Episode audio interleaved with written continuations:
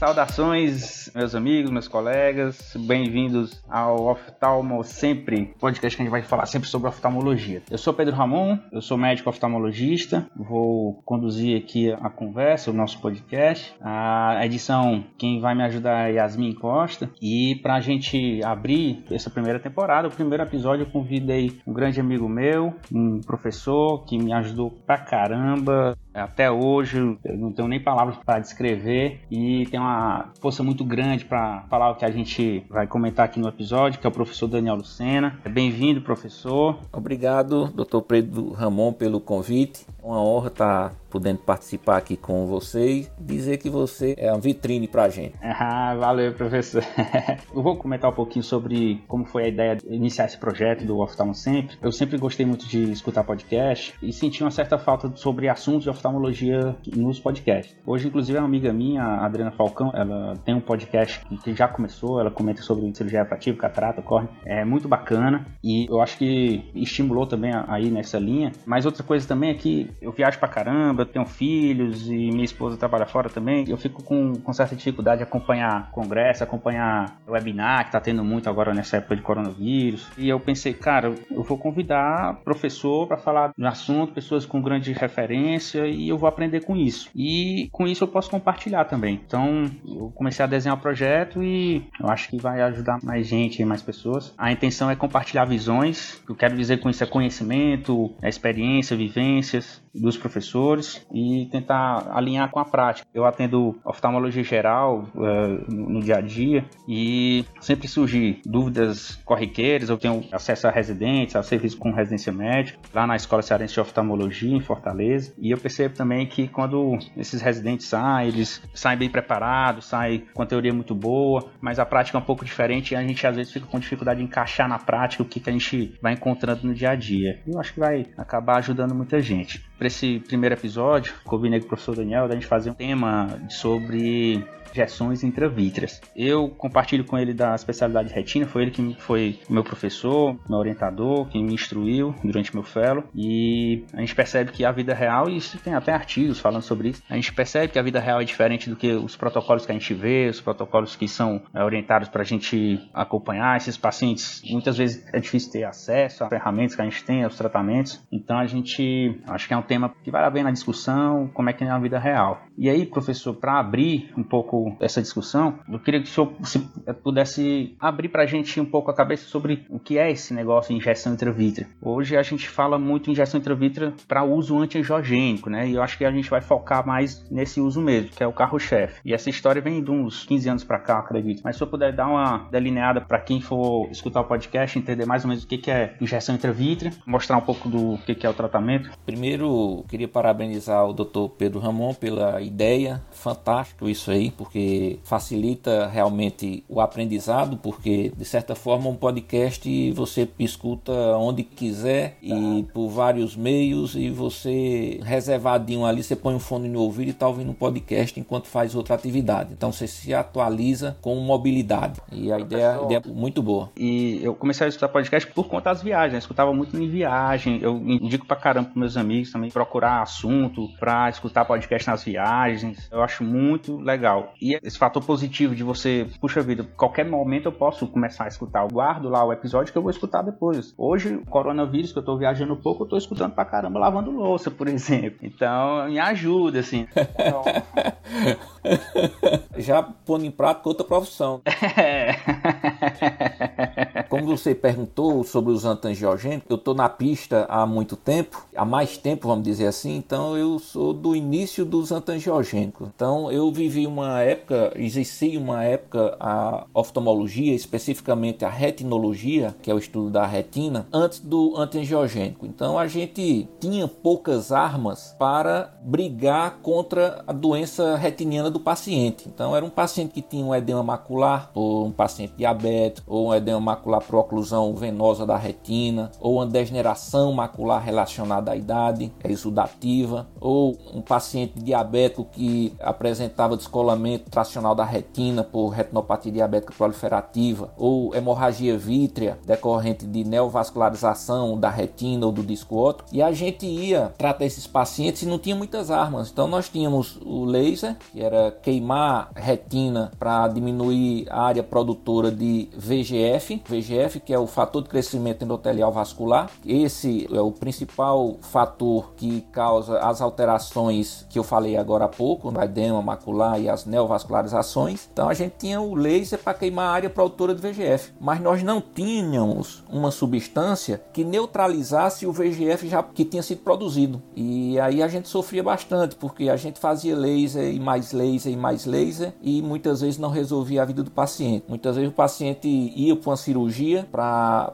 resolver a consequência maior desse VGF em excesso e permanente, que era o neovascularização e sangramento, e durante a cirurgia a gente sofria demais, porque à medida que ia operando ia sangrando dentro do olho e sangrava porque aquele neovaso estava ativo. Então a gente fazia vitrectomia, cirurgia de retina e sangrava. A gente parava a cirurgia para cauterizar, entrava novamente, começava a sangrar de novo, parava, aspirava sangramento. Então dificultava muito a nossa vida. E aí quando chegou eh, no Brasil o antiangiogênico, o primeiro foi o bevacizumab, o antiangiogênico. A gente chama de antiangiogênico, mas a gente pode chamar também de anti-VGF para nossa conversa ficar alinhada com saber que arma a gente vai usar contra o nosso maior inimigo que é o VGF. Então, é o VGF, nós vamos lutar com o anti-VGF, como se fosse o antídoto. Então, a gente começou a usar o anti-VGF na prática lá pro 2006 foi quando eu comecei a usar aproximadamente. Então, tive a oportunidade e a felicidade de participar de um grande estudo na USP de Ribeirão Preto. Inclusive, eu sou autor desse trabalho, chama IBETRA. É uma sigla que a gente usou para o nome do trabalho é muito extenso, para identificar qual trabalho que foi conduzido. Então, a gente usava o anti-VGF, que era o bevacizumab, no pré-operatório de pacientes com descolamento de retina tracional devido à retinopatia diabética proliferativa. Justamente esses que eu te falei, que sangrava muito durante a cirurgia porque o neovaso estava ativo. E nós separamos dois grupos. Um grupo grupo a gente operou sem fazer o antiangiogênico antes da cirurgia e outro grupo a gente operou 15 dias após a gente ter injetado o anti-VGF na cavidade vítrea, feita a injeção intravítrea de antiangiogênico, de anti-VGF. E a diferença foi gritante. A gente analisou o conteúdo que a gente aspirava de dentro do olho do paciente durante a vitrectomia e no grupo que a gente usou o anti-VGF, sangramento zero. E no grupo que a gente não usou o anti-VGF, sangramento profuso. Então aí foi um dos primeiros trabalhos mundiais e foi publicado no British Journal sobre o antiangiogênico em cirurgias vitreoretinianas como, vamos dizer assim, um coadjuvante pré-operatório para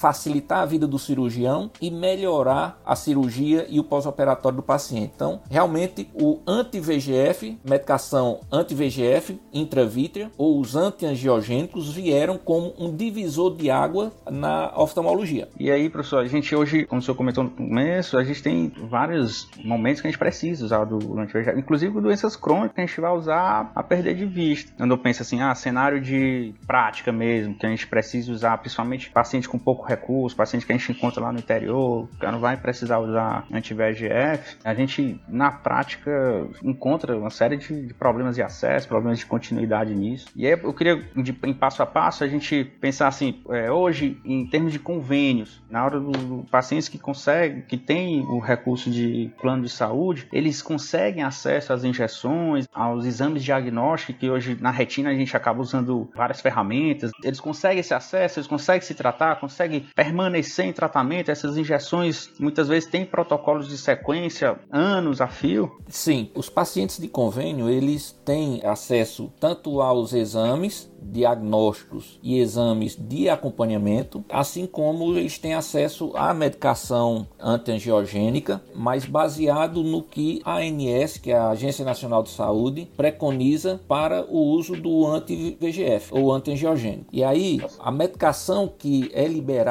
para o tratamento do paciente é, são as medicações on-label. O que significa on-label? Então, é que na bula do medicamento tem a indicação de uso intravítreo e indicando a doença para qual aquela medicação foi produzida. Então, o paciente está coberto mediante que esteja a doença dele contemplada no rol da ANS. Então, vamos supor, exemplificando, um edema macular diabético está contemplado, degeneração macular relacionada à idade forma exudativa está contemplada, edema macular secundário às oclusões venosas, seja de oclusão de veia central, seja de oclusão de ramo de veia central, está também contemplado. O que não contempla é, por exemplo, neovascularização persistente. Por exemplo, você tem um paciente com retinopatia diabética proliferativa que você já fez todo o tratamento dele com laser. Ele não apresenta edema macular, mas ele apresenta uma neovascularização persistente. O que é que isso pode ocasionar? Hemorragias vítreas recorrentes, pode ser graves, pode ser incapacitante para o paciente, pode levar a descolamentos de retina tracionais geralmente evolui para necessidade de cirurgia vitreoretiniana, que é a vitrectomia. Então, para esses casos de neovascularização persistente, o convênio ainda não autoriza. Ele autoriza para edemas maculares e neovascularizações subretinianas, decorrentes da degeneração macular relacionada à idade. E professor, nesses casos que o convênio não cobre e tal, e a gente acaba encontrando esses pacientes, como é que o senhor conduz esses casos? Como é que o senhor geralmente faz? Assim, ele entra por outra via para tentar acesso a essas injeções ou ainda faz lá uma cartinha para o convênio para ver se ele consegue pleitear isso pelo convênio? Eu sempre tento explicar ao máximo, fazer uma declaração, uma carta para o convênio convênio para o auditor do convênio, explicando a necessidade que é uma alteração no caso de neovascularização persistente e hemorragia vítrea, é uma indicação formal, apesar de não estar contemplado ainda no rol da ANS, mas que é uma necessidade que o paciente tem de receber o tratamento com a injeção intravítrea de antiangiogênico e tem trabalhos e mais trabalhos mostrando o benefício desse tratamento e até evitando a cirurgia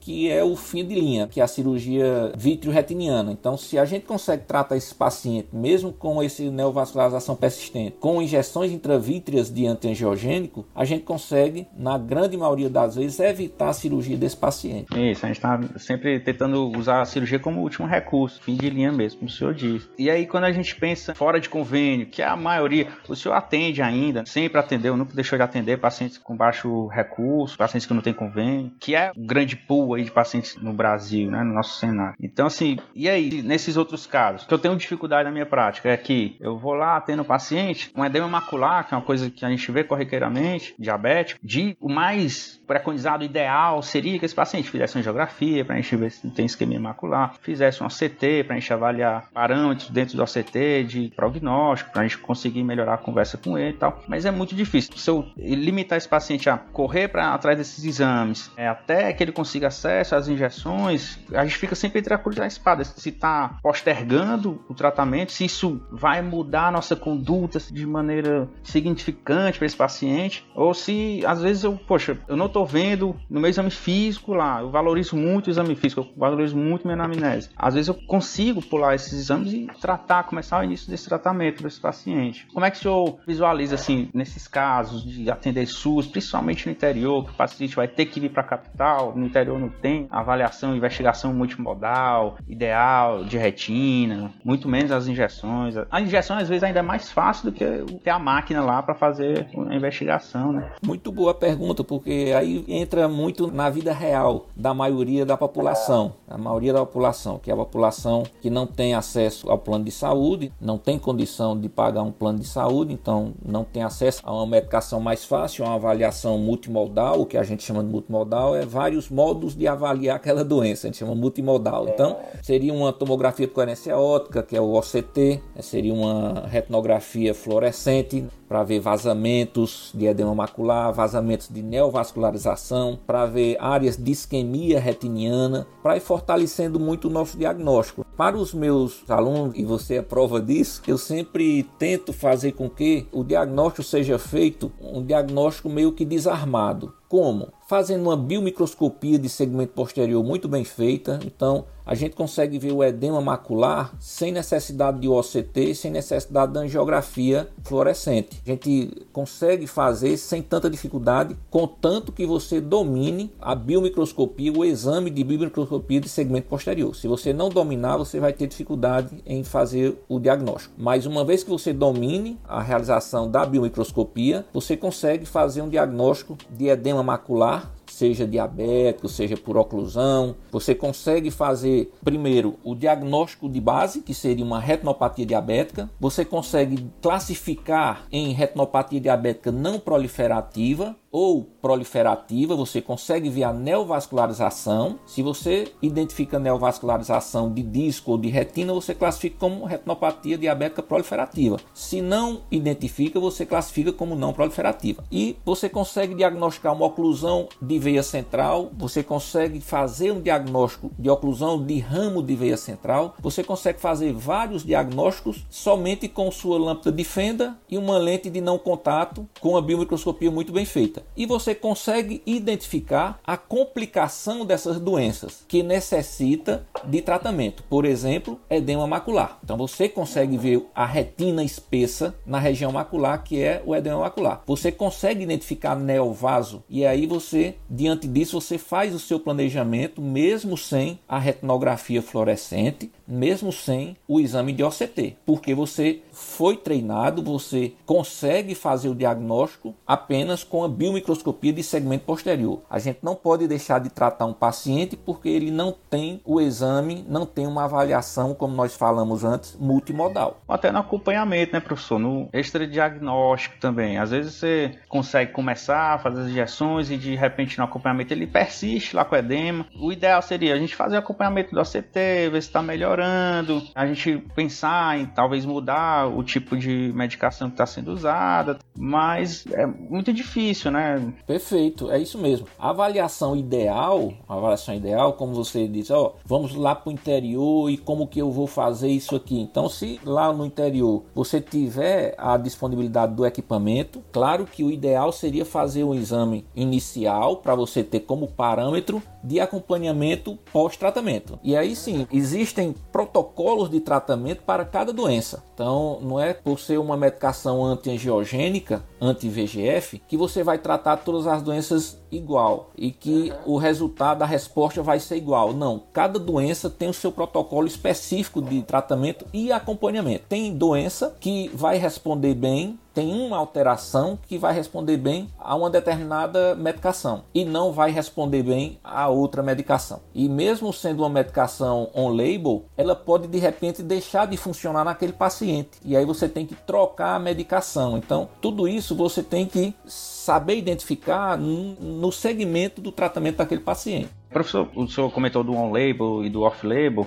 Se pudesse o senhor comentar um pouco mais sobre essa diferenciação e na prática o que, que se usa mais, o que, que não usa. E até o senhor, antes tinha me comentado que o senhor tem amigos que atendem fora, em outros países, e a gente fica imaginando lá, lá é perfeito, lá funciona legal, é um label para todo mundo e tal, mas como o tratamento é duradouro, as medicações são caras, tem um, uma dificuldade de recorrer nisso, recorrer mais nova injeção, mais nova injeção, isso é difícil para todo mundo. Imagine só você sendo paciente tendo que fazer injeções mês a mês o resto da vida. É muito difícil acompanhar isso. E é só aqui no Brasil mesmo? O que, que o pessoal comenta fora também? Muito bom. É, a impressão que tem realmente é essa. Para a maioria das pessoas, é, imagine justamente isso. Olha, lá nos Estados Unidos, vamos falar Estados Unidos, que é primeiro mundo e é referência de capitalismo, e referência de ter muito dinheiro, e lá é tudo do bom e do melhor, todo mundo tem dinheiro e tudo mais. Muitos trabalhos vêm de lá, com o protocolo todo arrumado, bem delineado e tal. A gente imagina que na prática eles conseguem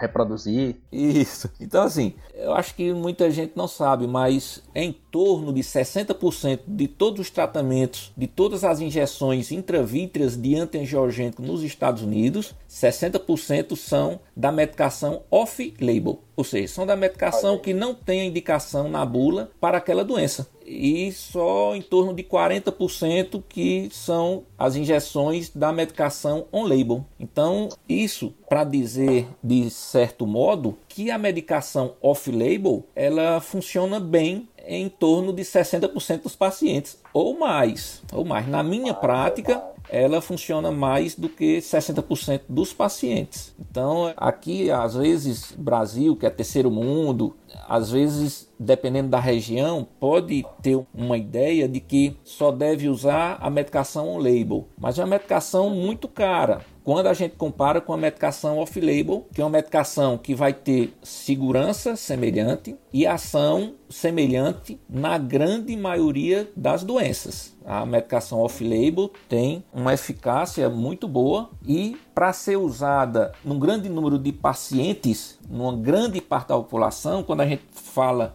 em coletividade, a gente tem que ir para a coisa que funciona mais. E principalmente se você vai utilizar em pessoas de baixa renda ou vai utilizar em larga escala, a gente tem que pensar no, no chamado custo-efetividade. Então você tem que pegar uma medicação que o custo seja acessível, um custo mais baixo e que ela seja efetiva. Então, baseado nos muitos estudos que tem mundo afora e que a gente na prática vê isso, é que somente algumas doenças não vão responder tão bem à medicação off-label. Então, lá nos Estados Unidos, o que é que eles fazem? O que é que os colegas oftalmologistas, retinólogos fazem lá nos Estados Unidos? Eles sempre iniciam com a medicação off-label. Claro, vai ter um serviço ou outro que não, tem que ser só a medicação on-label. Mas na que não tem essa restrição, eles sempre começam com a medicação off-label e torcendo que caia naquele percentual maior que é de bom resultado a medicação. Se não responder, eles passam para a medicação on-label. Na grande maioria, né, professor? Provavelmente vão ter boa resposta. É incrível como a gente ainda bate nesse ponto. Hoje a gente tem de mercado de anti-VEGF, a gente tem três medicações, que é o bevacizumab, ranibizumab e aflibercept. Sendo dois deles o ranibizumab e aflibercept on-label e o bevacizumab off-label. E vamos dizer que um, uma injeção de bevacizumab, medicação off-label, que tem é, efetividade muito parecida, custa X. Quanto que custa mais ou menos aí uma dessas on-label, se eu fosse fazer uma comparação assim? Se você for fazer uma comparação, eu vou dizer em quantidade uma medicação off-label, que é o bevacizumab, off-label é fora da bula, no, na bula do bevacizumab não tem indicação para uso intraocular. O frasco ampola dele é de 4 ml. Esses 4 ml, se você for ver para quantas doses dá, quantos olhos você consegue tratar com 4 ml, visto que a quantidade que a gente vai injetar no olho é 0,05 ml. Então, se a gente for dividir 4 ml por 0,05 ml, dá 80 doses. O custo desse frasco ampola do bevacizumab, ele é basicamente o mesmo ou aproximado do valor do ranibizumab e do aflibercept. E essas outras medicações, elas vêm com a quantidade a mais de medicação, porque no próprio preparo da injeção você pode perder alguma substância, algum conteúdo mas é o mesmo custo e você consegue fazer tratar, por exemplo, dois olhos, sem muito desperdício, entendeu? Então, que os 4 ml do bevacizumab não trate 80, porque vai ter um desperdício de medicação. Mas se esses 4 ml você tratar 40 olhos, diferença de gritante demais. Já difere muito de uma medicação que custa o mesmo valor e vai tratar dois olhos. Então, uma medicação on-label trata dois olhos e uma medicação off-label trata 40 olhos. Professor, em serviço público, assim, a gente nota.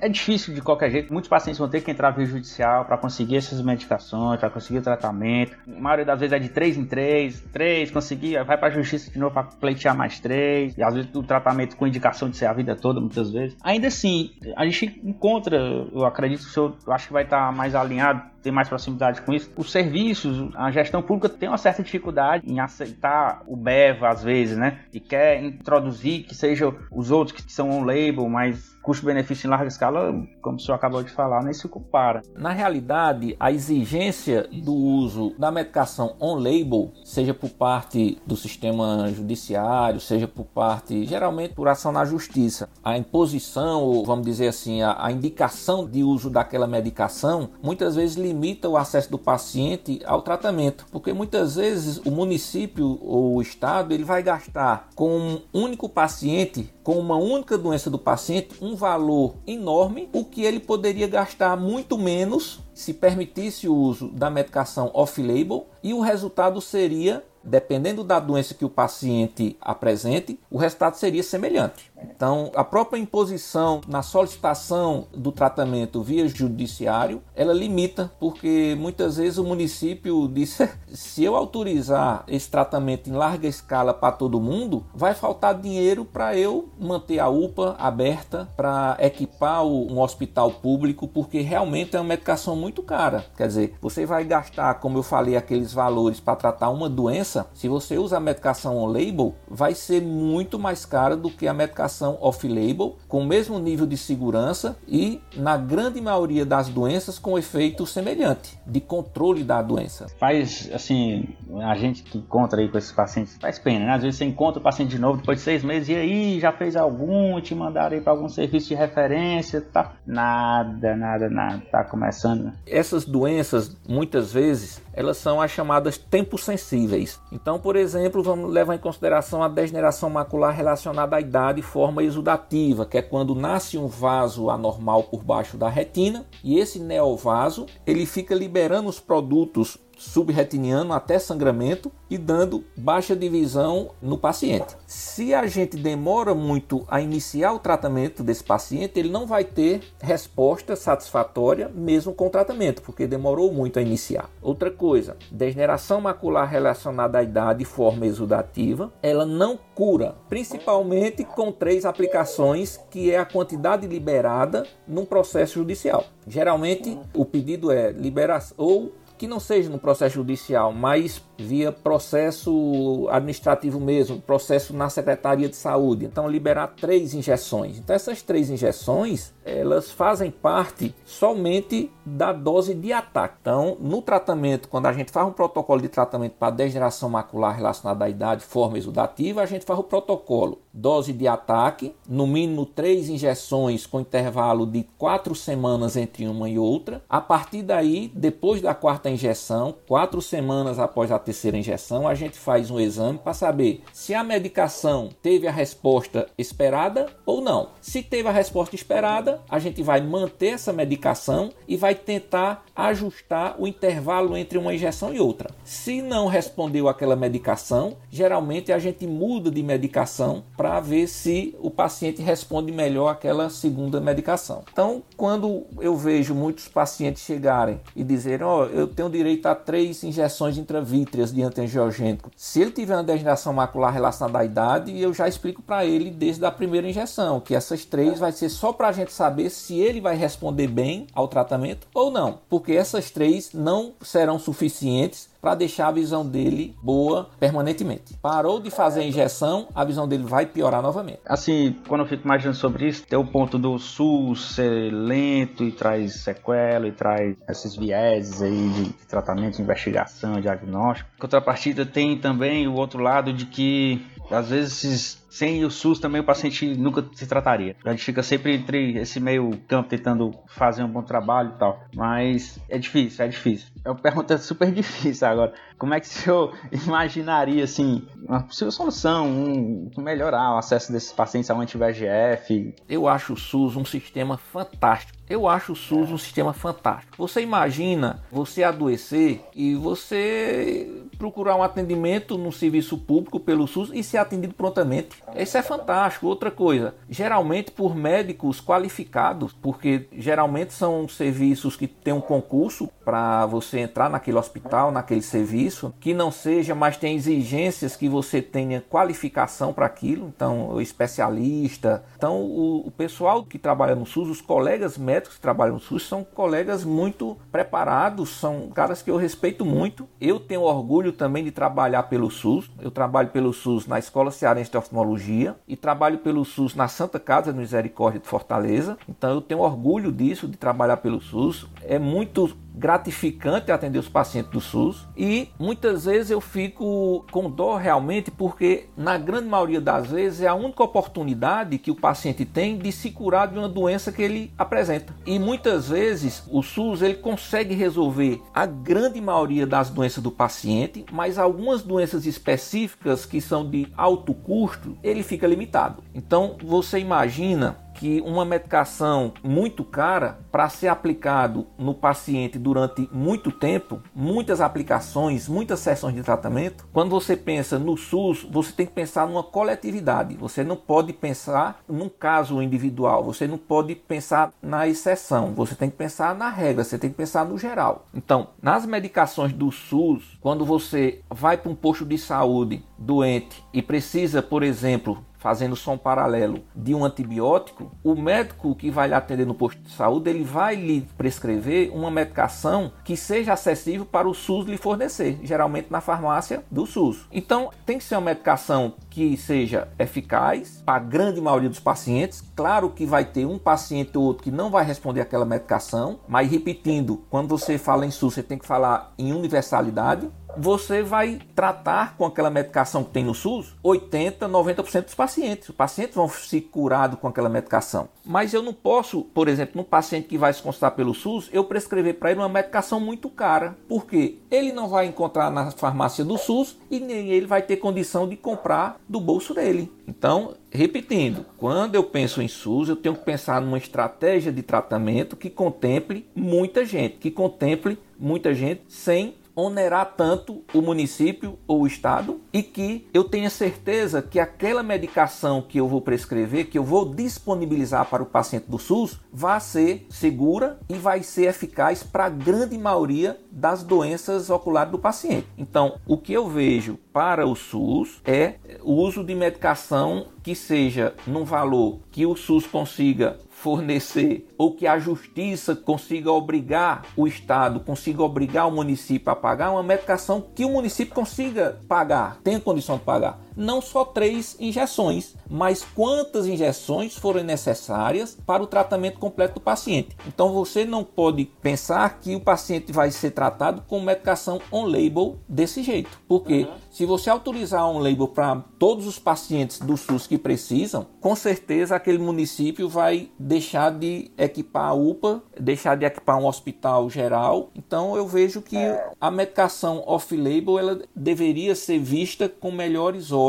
pelo pessoal que regula o SUS não desmerecendo as outras. As outras medicações on-label são fantásticas. As medicações on-label são fantásticas. Assim como a off-label é fantástica também, mas claro que desde o início a gente sabe que em algumas alterações, por exemplo, edema macular diabético, com a cuidado visual pior do que 20/40, que traduzindo o que é 20/40 para a população, 50% de visão. Se o paciente tem uma visão pior do que 50%, o medicamento off-label, ele não vai ter uma boa resposta quando a gente compara com a medicação on-label. Então, se o paciente tem visão ruim desde o início, devido a um edema macular diabético, ele vai se beneficiar mais com a medicação on-label do que com a off-label. Mas os outros edemas, edema de oclusão de ramo venoso, oclusão de veia central da retina, degeneração macular relacionada à idade, a resposta do tratamento com a medicação on-label e com a medicação off-label, a resposta é semelhante, na grande maioria das vezes. Então, o cenário que eu vejo e o desejo que eu tenho de beneficiar muitas pessoas, beneficiar pessoas de baixa renda, beneficiar pessoas que dependem do SUS, seria a liberação, a incorporação do uso da medicação off-label para utilizar no SUS favorecer o acesso do bevacizumab, por mais que ele seja off-label, pelo menos por enquanto que as on-labels são muito caras, vai que surge uma nova aí, uma, uma, oportunidade nova e se encaixe bem, mas não é o cenário atual. Eu também tenho esse sonho aí, vai chegar, vai chegar isso aí.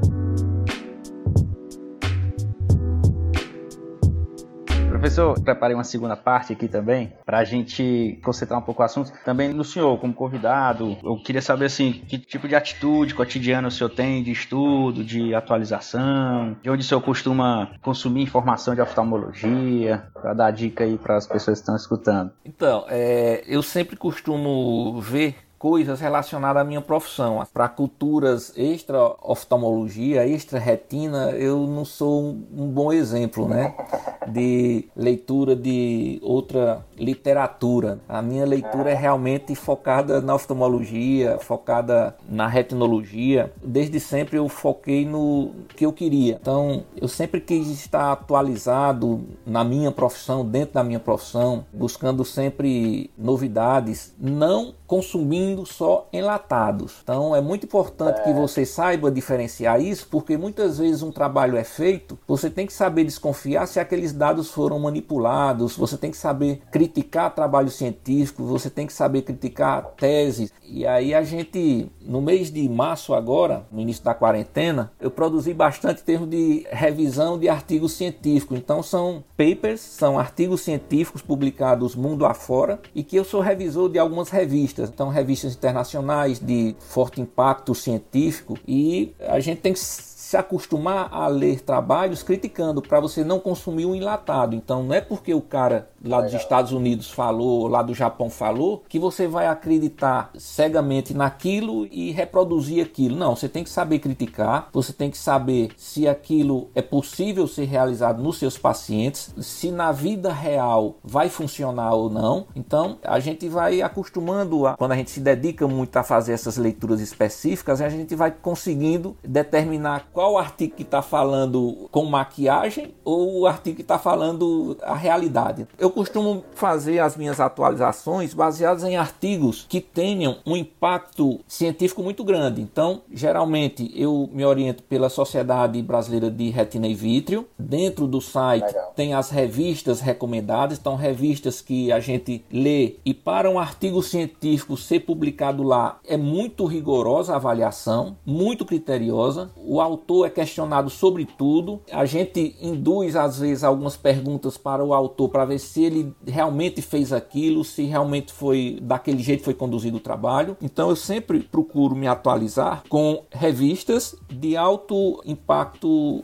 o fator de impacto científico. Então a gente tem algumas de retina que são referências. Então a gente geralmente se a gente for atualizar por livros, livros tem, se você for se atualizar por um livro que é uma tradução do inglês, você vai estar atrasado aí no mínimo dois, três anos três anos você vai estar atrasado. Então, ah, eu comprei um livro para eu me atualizar. Rapaz, você já está atrasado aí, vamos, vamos ser bonzinho. Dois anos você está desatualizado, né? Então, trabalhos científicos, artigos científicos, revistas indexadas para que um corpo editorial, um corpo de revisores rigoroso, para que você se atualize com esses trabalhos. Mas para o pessoal entender, né? O livro é assim, é mandatório, né? Conceitos, tá? A gente tem que ler. Não pode, sabe por que, vou ficar no artigo? Tá falando de atualização, a gente se atualiza por artigo, mas com, o livro tem que estar tá indo e voltando já na cabeça, né, professor?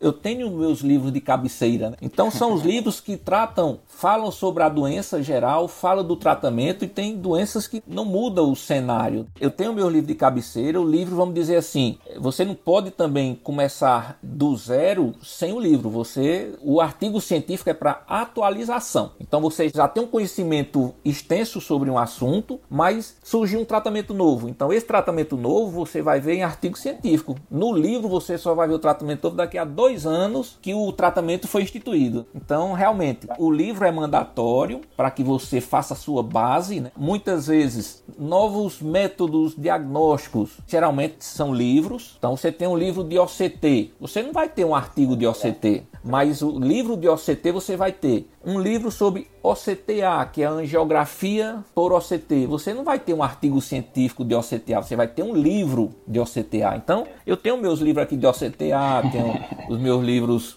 mas para atualização de doença, tratamento de doença. Aí é artigo científico. Show, legal, legal, legal. Professor, no começo eu acabei apresentando o senhor como meu professor e tal. Eu acho que eu não delineei muito, assim. O senhor tem uma carreira baseada na retina, claro, e passou por VITs, passou por, por ultrassom. Dá uma geralzinha aí como é que foi esse trajeto do senhor aí. A minha faculdade eu fiz na Universidade Federal da Paraíba, entrei com 17 anos, com 23 me formei, fiz minha residência de oftalmologia em Fortaleza, chama Instituto de Oftalmologia Rodrigues de Castro, não existe mais. Terminei, fui direto para Belo Horizonte fazer meu fellow de retina, fiz meu fellow de retina clínica e cirúrgica em Belo Horizonte. Lá fiz também o meu fellow de uveites lá no Hospital São Geraldo, que é a Universidade Federal de Minas Gerais. Tive a honra de ter como professor e tutor e ter uma relação como a gente tem, como eu e você temos, com o professor Fernando Orefse, que é uma sumidade, uma unanimidade em termos de conhecimento e capacidade dentro da oftalmologia. Mundial, né, professor? Assim, mundial, é mundial. Grande pra caramba. É. Depois fui fazer o meu doutorado na USP de Ribeirão Preto, fazer meu doutorado lá. Na ocasião, eu fui convidado para fundar o setor de ultrassonografia ocular da USP de Ribeirão, então fui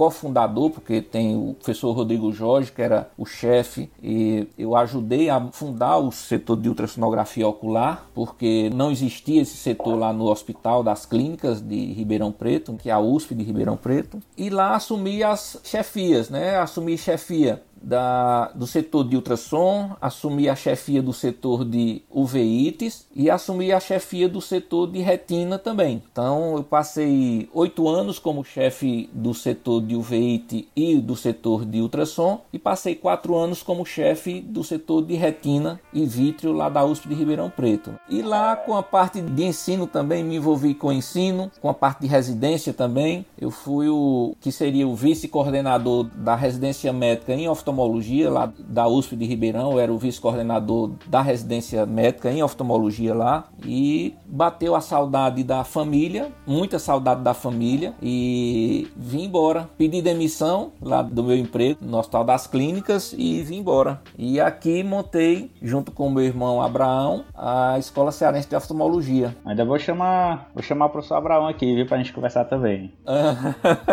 Abraão, Abraão, Abraão é muito bom, Abraão é muito bom. Oh. E aí você sabe o carinho que a gente tem pela escola, pela Santa Casa. Você viu como é. Você é muito parecido com a gente em termos de dedicação, de ética, de interesse, do cara dedicado, do cara ético, interessado demais, capacitado demais. Então, você sabe como é a nossa vida, é muito parecida com a sua.